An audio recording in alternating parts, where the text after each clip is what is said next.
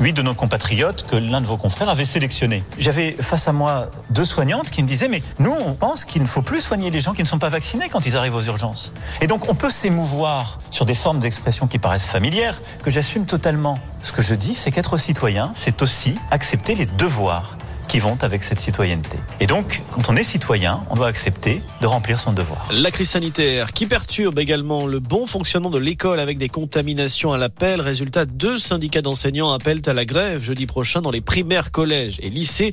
Au cœur de la colère, le nouveau protocole sanitaire en vigueur inefficace et inapplicable selon eux.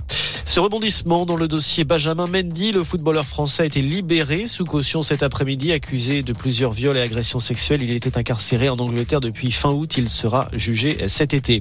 Le foot sur le terrain, cette fois, début ce soir de la 20e journée de Ligue 1, car oui, le match entre Bordeaux et Marseille va bien se jouer à 21h. Plusieurs cas de Covid chez les Girondins avaient un temps menacé la rencontre. Et puis c'est une légende d'Hollywood qui s'est éteinte. L'acteur Sidney Poitier est mort, connu pour ses rôles dans les films Devine qui vient dîner ou encore dans la chaleur de la nuit.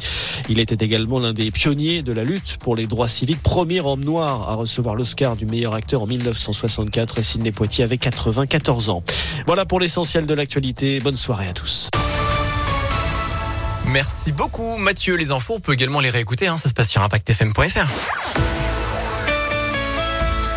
Et on s'intéresse maintenant à la météo. La météo de notre week-end, c'est pas extraordinaire. On va pas se, se le cacher. Hein. Ne, pas, technique en prévision.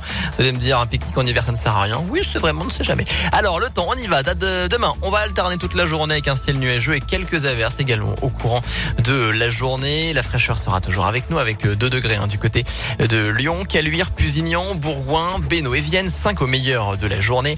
Et pour ce qui est ensuite eh bien, de dimanche, ce sera vraiment pluvieux hein, pour le coup, avec euh, des averses et de la pluie dimanche toute la journée. 4 degrés pour dimanche.